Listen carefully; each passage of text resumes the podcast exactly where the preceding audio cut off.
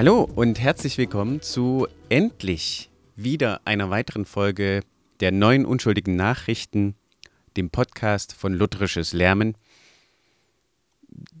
dem Blog für lutherische Theologie, den wir machen. Lange habt ihr leider nichts von mir gehört. Das hat äh, hauptsächlich mit äh, privaten Umständen zu tun, ähm, mit dem ersten Schulanfang und den dazugehörigen Stress, Krankheit und anderen Sachen, die sich so reingemischt haben.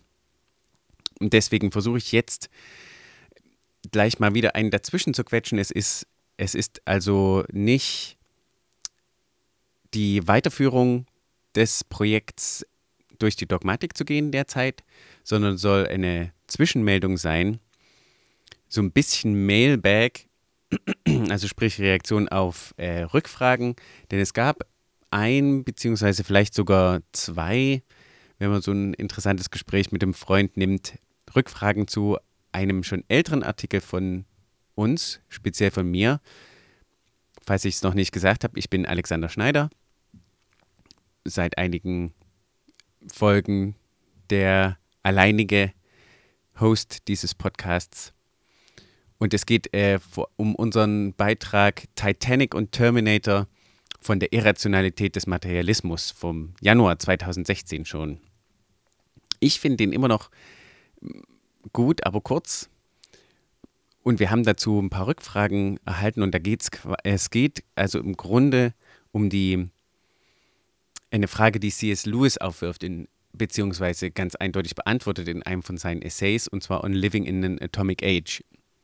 Ich werde so ein bisschen aus dem Artikel vielleicht auf den Artikel noch mit eingehen und äh, die Fragen dazu machen. Es geht, ähm, dass der, der Hauptpunkt des Essays ist, ähm, geht davon aus, von der Frage, was ist jetzt die neue Qualität in der Situation kurz nach dem Zweiten Weltkrieg mit der Präsenz der Atombombe? Und die erste, den ersten Reality-Check, den C.S. Lewis da bringt, ist der, dass auf die Antwort auf die Frage, wie sollen wir denn jetzt leben?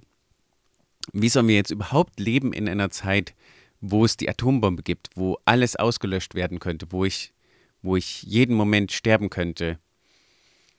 Und er sagte, genauso wie schon immer, denn ihr könnt immer jeden Moment sterben. Wir leben in einer Welt, Zitat, in der der Tod keine Wahrscheinlichkeit, sondern eine Gewissheit ist. Und damit geht er rein ein auf ähm, eine Tendenz, die tja, wahrscheinlich heute noch krasser ist als damals, so kurz nach dem Zweiten Weltkrieg, die Tendenz, den Tod zu ignorieren. Aber diese Tendenz ist uralt, wie man aus den Psalmen erkennen kann, die äh, weit über 2000 Jahre alt sind. Und ähm, die genauso sagen, lehre mich bedenken, dass ich äh, sterben muss, dass ich klug werde. Auch damals war es schon dieser Kampf sich der eigenen Endlichkeit zu stellen und die mit einzuberechnen und die als tatsächlich anzunehmen. Und der zweite, ähm, darüber redete also und dass wir doch äh, am besten uns nicht einfach nur äh, ängstlich irgendwo in, in äh, Luftschutzkellern zusammenfinden, sondern dass wir, wenn wir schon durch einen Atomschlag ausgelöscht werden, sollen wir doch wenigstens beim Biertrinken, Musik hören, lesen, beten, arbeiten, Kinder ins Bett bringen oder sowas erwischt werden, anstatt irgendwo bei dem sinnlosen Versuch zu überleben, sondern äh, zu überleben um jeden Preis, sondern bei, beim Menschsein sollte man am besten sterben. Natürlich ist, ist man auch noch Mensch im Luftschutzkeller, aber beim menschliche Dinge tun. Der zweite Punkt den er dann rausarbeitet, ist äh, doch diese neue Qualität der kompletten Auslöschung der Zivilisation, dieser Möglichkeit, die natürlich auch theoretisch durch Krankheiten schon gegeben war vorher. Ähm, und hier, sagt er, sind wir näher am Kern und geht auf die Endlichkeit des Universums ein oder zumindest die Endlichkeit des Lebens im Universum und zwar von ähm, angefangen von der Frage oder der beantworteten Frage, dass auf dem Planeten Erde auf lange Sicht kein Leben mehr möglich sein wird. Und mit der abnehmenden Energie im Universum, da es ja quasi wie ein aufgezogenes Uhrwerk ist und sich immer mehr äh, abspielt, bis es dann sich nicht mehr abspielt und keine Energie, kein Energieaustausch mehr da ist, dass spätestens dann auch kein Leben mehr möglich sein wird. Jedenfalls kein Leben, wie wir es wissen. Und da ist die erste Limitation, die erste Begrenzung, denn C.S. Lewis spricht hier von einem einfachen Materialismus. Und das wäre ein Materialismus, den, also den er kritisiert. Und das wäre ein Materialismus, der die Möglichkeit, die ja in bestimmten Science-Fiction-Romanen so gerne rauskommt, des sich Loslösens des Geists vom Körper, des äh, zum Beispiel siehe äh, 2001 A Space Odyssey, diese Idee der Evolution über das leibliche Leben hinaus, die wir ja jetzt auch auf äh, bestimmte technologische Arten wieder haben, äh, derzeit recht präsent oder jedenfalls ein bisschen präsent im amerikanischen und intellektuellen Raum. Die würde davon ausgeschlossen sein, da sie nicht als strikt materialistisch gilt. Und das ist so ein Anfang schon von der Beantwortung der Fragen. Die Hauptfrage, die mir gestellt wurde, ist, kann ich jetzt noch nicht beantworten, denn ich habe noch nicht drüber geredet. Oh, ein Glück, dass ich äh, abgebremst habe. Also äh, reden wir mal weiter mit C.S. Lewis. Sprich, ähm, das Universum ist endlich, zumindest ist die Energie endlich, wird in den Ausgleich kommen. Und wenn Energie zum Ausgleich kommt, ist das Stillstand und Stillstand erlaubt kein Leben mehr. Keine Wärme, kein Leben ist auch Austausch von Energie. Und äh, was er damit limitiert, ist diese ähm, die Idee, dass äh, äh versucht er äh, eine Kritik zu machen, das muss ich nochmal anders anfangen. Und zwar, der eigene Tod hat schon starke Auswirkungen auf die in dem materialistischen, im rein materialistischen Weltbild starke Auswirkungen auf in ethischer Form und in, in Selbsterfahrungsform. Und zwar, da können wir ja jetzt nochmal dazugehen. Und da lese ich mal vor, was ich in dem Artikel geschrieben habe. Nicht nur der Mensch, die ganze Menschheit, die Erde selbst und das ganze Universum werden ganz objektiv und rein materialistisch gesehen im Nichts enden. Wobei die wirklich wichtige Frage nicht die ist, ob die Menschheit durch eine selbstverschuldete Katastrophe vernichtet wird. Okay, das ist jetzt nicht das, was jemand, das habe ich ja gerade erzählt.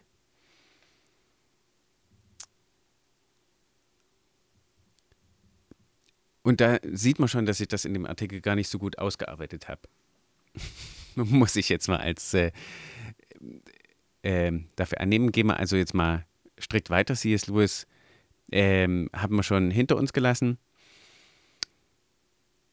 Die, äh, die Grundformel, die ich jetzt hier erklären muss und die auch in der Frage kommt, äh, ist nämlich die Bedeutungslosigkeit des Lebens. A, durch den eigenen Tod, die des eigenen Lebens und B, durch den, den Tod des Universums, den ähm, auch der Nachkommen dem, der Idee des, wenn ich auch sterbe, tue ich doch was Positives über mich hinaus.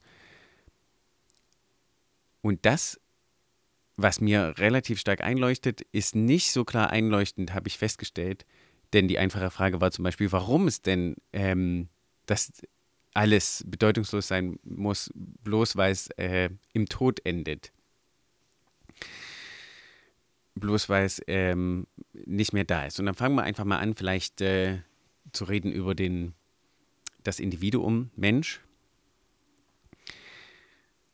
Warum kann in einem komplett materialistischen Selbstverständnis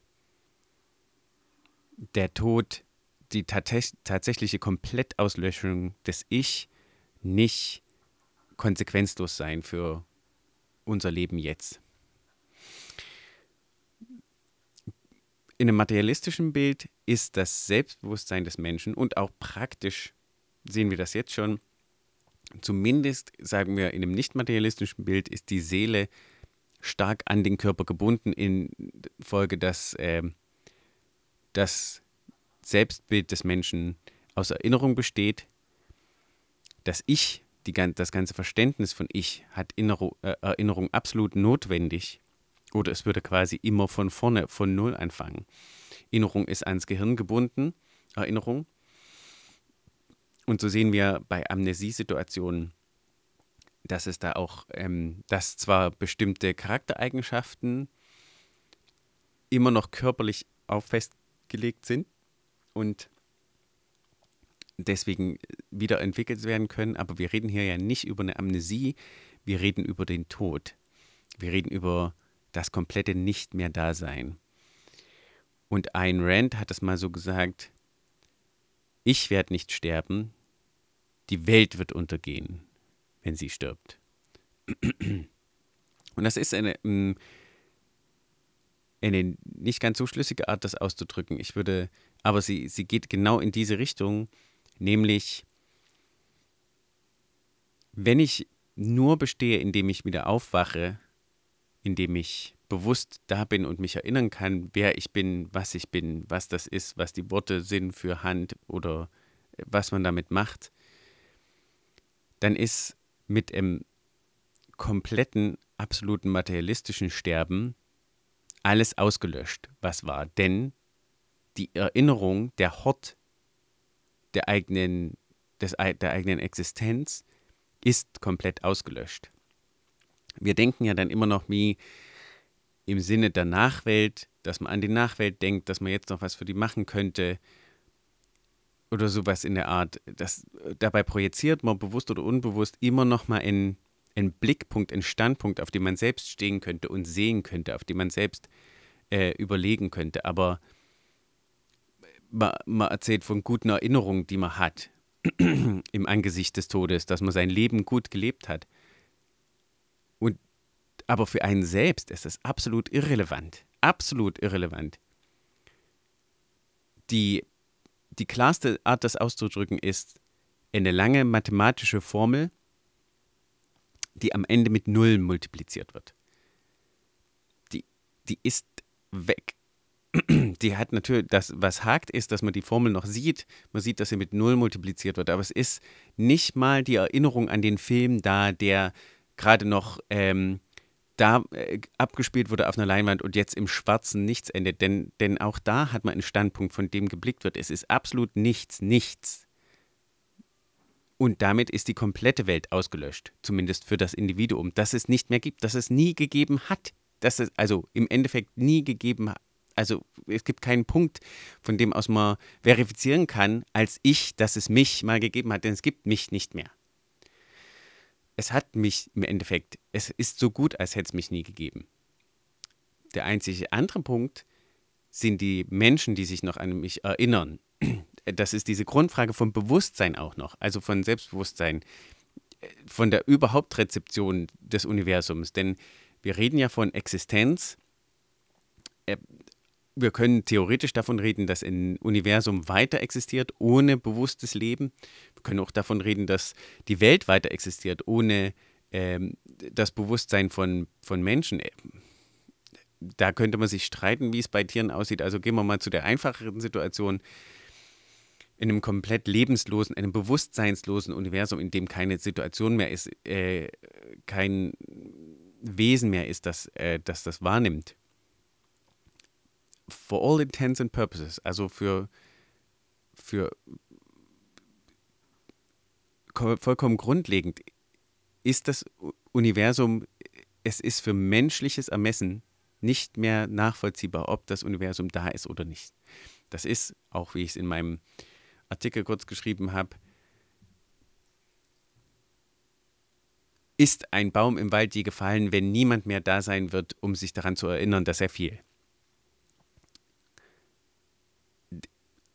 Wir ähm, müssen hier auch Disziplin, Disziplin walten lassen. Wir wissen ja, dass es immer wieder Menschen gab, dass Sachen vergessen wurden, die passiert sind, aber man hat noch so ein Echo von, dass sie tatsächlich aber passiert wurden, äh, pass passierten. Denn es gibt noch Menschen, die sich an die Tatsächlichkeit, die die Tatsächlichkeit erleben, die, die jetzige Situation der Welt und damit ist die, das Potenzial des Vergessens da und somit auch potenziell das Vergessene als ein Echo, als ein, ein, ein leichtes Gefühl am Ende, als die, die Idee des Verlorenen, die ja eine Idee ist, die man hat und haben kann, auch wenn man das Verlorene tatsächlich nicht kennt. Aber wir reden hier von der Situation, wo das komplett weg ist. Also wir, wir haben jetzt schon mal drüber geredet und wahrscheinlich habe ich mehr Fragen aufgeworfen als beantwortet bezüglich des Individuums. Und ich hoffe, das ist, ich weiß nicht, wie ich es noch besser rüberbringen kann. Ich kann, ich werde verlink, den Beitrag verlinken und nochmal das Video verlinken, äh, das ähm, den, das Essay von C.S. Lewis beinhaltet. Ich nehme es jetzt mal als geklärt an, dass das ähm, allein für das Individuum schon absolut extrem ist, dass es im Endeffekt, dass, äh, dass ich nicht mehr gab, die ganze Welt nicht mehr gegeben hat. Wenn man weg ist, gab es nie was. Und es ist egal, ob ich jetzt epikureisch super gelebt habe oder, oder doof oder gut oder mittel oder irgendwas. Denn alle Erinnerungen an Gutes, alles ist weg. Das, ja, ich hoffe, das kam jetzt rüber. Und die zweite Frage wäre die, aber ich kann ja noch was für die Nachkommen tun. Ich kann was dafür tun, dass es besser wird. Ich kann mich in Erinnerung bleiben lassen. Das ist eine Möglichkeit, dazu, da zu sein. Und auch die, das ist diese Ebene vom, äh, vom untergehenden Universum, auch die ist letzten Endes durch die projizierte Komplettauslöschung des Lebens, wie gesagt, in der Idee eines komplett materialistischen Universums ohne 2001 A Space Odyssey vom Körper losgelöste Geister und Seelen ohne andere Götter, also ähm, ohne äh, christliche Erlösung und Leben nach dem Tod, ohne Auflösung aus dem Zirkel, das, was ja auch in, eine interessante Sache ist. Äh, genau, also nur Materialismus. Eben ähm, mit dieser Idee, nach dem Tod, da gibt es doch nichts mehr. Die man so einfach heutzutage, jedenfalls in Deutschland und im westlich, in der westlichen Welt wahrscheinlich auch noch mehr, äh, die einem so einfach über die Lippen geht. Nach dem Tod ist doch nichts. Und das ist auch nicht wichtig. Aber das ist extrem wichtig, wenn nach dem Tod nichts mehr ist. Für das, für das Ich. Also es ist äh, unglaublich deprimierend, deswegen endet man dann irgendwann theoretisch, was unsere Gesellschaft derzeit nicht wirklich macht, äh, endet man dann eigentlich beim Nihilismus und bei, bei Schopenhauer, wenn man das zu Ende, zu Ende denkt, beim, beim Schmerz des Lebens. Und dann könnte man da die, ähm, religiöse, den religiösen Ausweg über den Buddhismus nehmen. Aber ähm, die Frage mit der Nachwelt ist äh, demnach dann auch geklärt durch, durch in es beendenden Tod. Denn die Nachwelt gibt es auch irgendwann nicht mehr. Und sobald es irgendwas komplett nicht mehr gibt, ohne äußeren Beobachter, sprich ohne göttliche Perspektive, äh, ist es egal, ob es es gegeben hat, ob es das jemals gegeben hat oder nicht. Es gibt nichts mehr, was daran erinnert. Es ist keine Ungerechtigkeit, hat je theoretisch existiert. Und wenn sie existiert hat, nee, sie hat nicht mehr existiert. Das, das äh, unbarmherzige Jetzt ist weit drüber weggegangen. Und es gibt keine Erinnerungsfähigkeit, kein Bewusstsein in irgendeinem Menschen oder irgendwas anderem mehr, um sie festzuhalten, zumindest in der Erinnerung. Und deswegen ist alles bedeutungslos, weil es im Tod endet. Ähm, nicht nur, weil mein Leben im Tod endet, sondern weil alles im äh, komplett Tod enden wird, wenn man ernsthaft materialistisch denkt. Und diese Idee von, was ist mit dem jetzigen Moment, warum zählt der dann nichts mehr? der zählt auf eine Art schon. Er wird ja erfahren und er wird gelebt, aber er wird nach dem Tod nichts mehr zählen. Das haben wir jetzt äh, lang genug ausgewalkt. Was sich daraus aber auch noch ergibt, ist eine für mich sehr klare Haltlosigkeit jeder ethischen und moralischen Ansprüche beziehungsweise der Ideen von Gut und Böse. Warum ist äh, keine Ethik mehr da? Denn A, alle Nachkommen werden ebenso ausgelöscht. Ich kann natürlich theoretisch denken, dass es okay wäre, dass es denen gut geht, aus irgendeinem Grund, auch wenn sie sterben und komplett ausgelöscht werden. Aber ich habe in keiner Form, das ist in ein, äh, keiner Form die Möglichkeit, jemand anders davon zu überzeugen oder gar dazu zu zwingen. Nur durch Macht. Und auch diese Macht wäre absolut willkürlich, ohne irgendeine Notwendigkeit die ganze Definition von gut und schlecht wäre die Frage. Was ist denn gut und schlecht, wenn.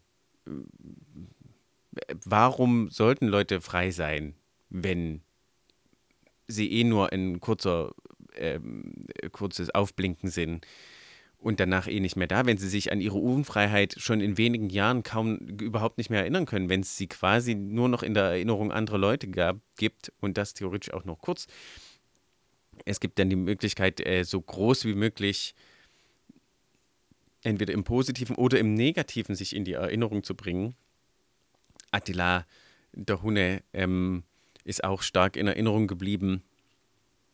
Aber er wird theoretisch, wen haben wir alles schon vergessen? Also, ähm,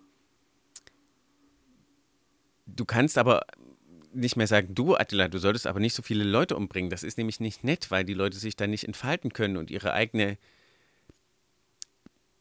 ihr eigenes Leben ordentlich führen und so viel Genuss haben, wie es nur möglich ist in diesem kurzen Leben, was dann endet und in vollkommen nichts endet. Und Attila sagt, aber warum denn nicht, wenn es mir Spaß macht? Was antwortet man dann darauf? Wie kann man Attila verweigern, so viel Genuss aus seinem Leben zu ziehen, wie er kann? Mit welchem Argument? Warum sollen alle genau gleich viel Genuss haben? Warum sollen alle irgendwie aus. Das ist auch. Es ist wieder komplett willkürlich, warum jetzt alle gleich viel haben sollen. Warum ist das in, in einer Form gerechter? Ähm, ja, das kann man sich denken, dass man, dass man das möchte. Aus irgendeinem Grund sollen alle Leute gleich viel von etwas haben, was, äh, was ihnen durch die Finger rinnt. Aber du kannst niemand äh, logisch überzeugen davon, äh, wenn er das nicht möchte, da mitzumachen. Du kannst niemand logisch überzeugen davon oder mit irgendeiner Moral überzeugen davon, dass er sich anders verhalten sollte. Warum? Er ist, er ist bald tot. Die Leute, die er quält oder, oder ungerecht behandelt, sind ebenso bald tot. Sie sind weg. Allerhöchstens müsste er sich Gedanken machen über seinen Ruf nach seinem Tod. Das äh, wird ihm nicht so viel äh, bedeuten. Und ähm, ein, äh, eine andere Instanz gibt es nicht. Es gibt keinen Gott, rechnenden Gott, es gibt keine rechnende ähm, oder Gerechtigkeit durchsetzende Nachwelt. Der ist entkommen und er muss sich nicht mal so viel Sorgen um die, die Leute machen, denen er Schmerz zufügt, denn auch der ist endlich und danach nicht mehr spürbar. Das Individuum ist weg. Tja, ähm, das ist auf jeden Fall, ich weiß nicht, ob ihr bis hierher weitergehört habt. Wenn, dann Hut ab, weil das ist ein absoluter Rant-Post. Äh, also sehr improvisiert und zu einem Thema, was ganz schön tief geht. Ich denke mal, es ist eher der, der Aufruf zu einer, zu einer Frage und ich also der Aufruf zu Rückfragen, würde ich mal sagen, um das weiter auszuarbeiten ich versuche es vielleicht nochmal zusammenzufassen oder nochmal eine positive Ecke drauf zu geben. Es ist halt diese Grundsache, die ethische Grundsache des, des Maßstabs. Auch das bringt äh, C.S. Lewis am Ende seines, Vi seines Videos, sage ich schon, seines Vortrags, seines Essays an. Und zwar die Nichtigkeit menschlicher Maßstäbe, wenn sie nur menschlich sind. Denn dann sind sie, sie sind nicht von außen und sie sind in einem beliebigen und zufälligen Universum entstanden und haben keinerlei Anspruch in irgendeiner Form irgendetwas anderes zu bestimmen als die Willkür des einen Individuums, das sie aus irgendeinem Grund hält. Anders ist es mit der Idee des, und das ist, wenn man es bis zu Ende gedacht hat, die grundsätzliche Ansicht des Christentums, um das es uns ja hier so ein bisschen geht, so ein bisschen bei diesem Blog und in diesem Pod. Podcast. Da ist die Sache, dass das Gute und Schlechte, was Menschen an sich niemals ausdiskutieren können, Es ist nichts offensichtlich gut und nichts offensichtlich schlecht. Und das ist, glaube ich, eine, in der Ideengeschichte nachweisbare Sache, dass du zum Beispiel eine Idee von Gerechtigkeit oder gerechter Verteilung von, äh, von Besitzgütern oder, oder Lustgewinn oder sowas, warum soll das gut fürs Individuum sein, ist die Frage. Und im Christentum, um das abzuschließen, hast du Gott als das Außenstehende, den Willen Gottes, der ist gut, der ist genauso willkürlich, de facto wie alles Sachen willkürlich sein müssen, doch er ist die Willkür des Guten. Gut gibt es quasi nur, gut heißt, gut ist Gott quasi. Ähm, es gibt keine andere Definition, außer die, dass, weil das überstehende Wesen es gesagt hat, stimmt's. Das nicht nur stimmt, sondern ist es gut. Wir sind dem so ausgeliefert. Diese Ideen von dann vom wie heißt, ich weiß nicht mehr, wie die Bücherserie heißt, mit dem Eisbär und dem Messer, das zwischen den Dimensionen schneidet. Ihr schreit es jetzt bestimmt. äh, und dann sagt es mir doch einfach oder, oder schreibt es uns.